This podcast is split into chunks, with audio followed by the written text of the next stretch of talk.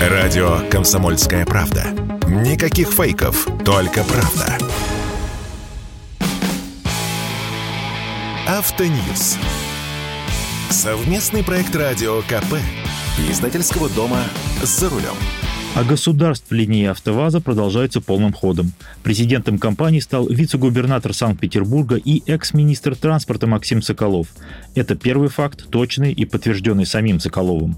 А председателем Совета директоров «АвтоВАЗа» становится министр промышленности и торговли Денис Мантуров. Это полуфакт, поскольку об этом говорят лишь в правительственных кругах, официальное сообщение о вступлении в должность должно появиться в ближайшее время. Что это сулит «АвтоВАЗу» и чего ждать нам, покупателям автомобилей – с вами Максим Кадаков, главный редактор журнала «За рулем». Максиму Соколову 53 года. Большую карьеру он начинал в администрации, а затем в правительстве Петербурга. В частности, возглавлял комитет по инвестициям. Именно в его бытность в регион были привлечены Toyota, Nissan, Hyundai и General Motors со своими производствами. Минтрансом Соколов рулил с 12 по 18 год. При нем никаких существенных провалов в Минтрансе не было, хотя и существенных завоеваний тоже. Строительство Крымского моста и Русского моста в Владивостоке, введение системы Платон, запуск платной трассы М11 Москва-Петербург. С 2019 года вице-губернатор Петербурга по вопросам транспортной инфраструктуры.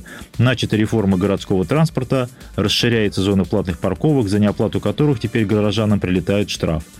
Министру промышленности и торговли Денису Мантерову тоже 53 года. Возглавляет министерство 2012 года, а до этого руководил оборонпромом возглавляет наблюдательный совет Ростеха, в руках которого блокирующий пакет акций 32% АвтоВАЗа, хотя блокировать теперь некого, ибо остальные 68% АвтоВАЗа перешли от Рено Институту в ГУПНАМИ, который в свою очередь является структурой Минпромторга. Круг замкнулся.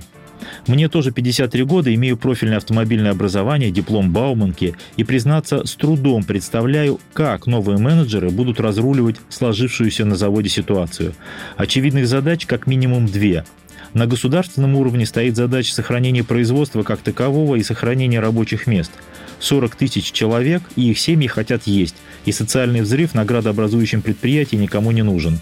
В этом смысле государевы люди на ключевых должностях автогиганта и мощнейший государственный ресурс – надежда и спасение. Умереть не дадут.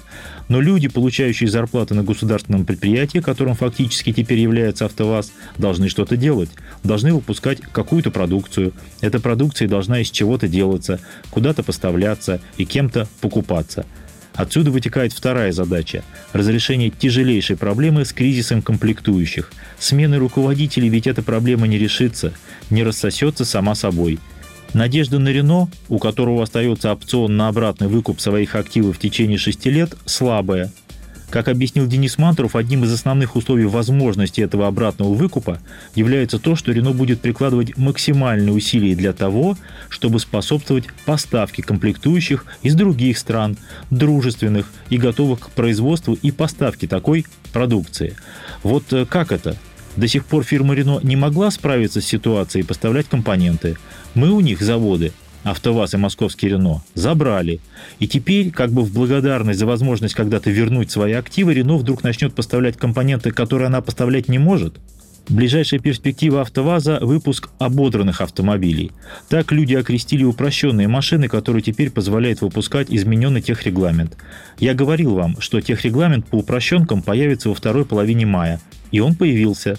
Судя по всему, серийные упрощенные «Лады» без АБС, без системы стабилизации, подушек безопасности и прочего оснащения появятся не в июне, а в июле. В работу над ними уже включился новый вице-президент по техническому развитию Евгений Шмелев – по старой терминологии главный конструктор. Он закончил Бауманку и начал карьеру именно на «АвтоВАЗе», прошел путь от инженера до вице-президента. В его бытность создали знаменитый автомобиль проекта «С», который так и остался лишь проектом. Под его руководством была спроектирована «Веста», но Шмелев уволился, когда президентом компании стал швед Бу Андерсон. Весту дотачивали, допиливали и готовили к постановке на производство уже без Шмелева. На автозаводах с 2014 года Шмелев фактически не работал, и это не очень хорошо.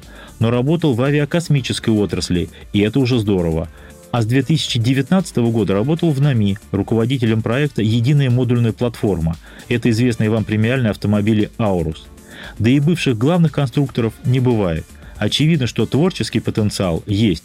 Можно ли его реализовать в нынешних тяжелейших условиях и помочь родному заводу? Возможно, шанс есть.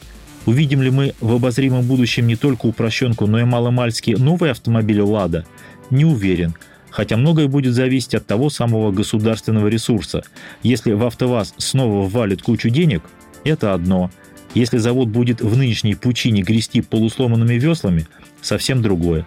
Наконец, при любых раскладах АвтоВАЗу, как и любому другому автопроизводителю, в ближайшие годы не будет доставать главного – устойчивого, платежеспособного спроса. Потому что цены на автомобили падать не будут. Скорее всего, будут постепенно расти, в отличие от реальной покупательской способности населения. С вами был Максим Кадаков, главный редактор журнала «За рулем». Автоньюз. Совместный проект радио КП. Издательского дома «За рулем».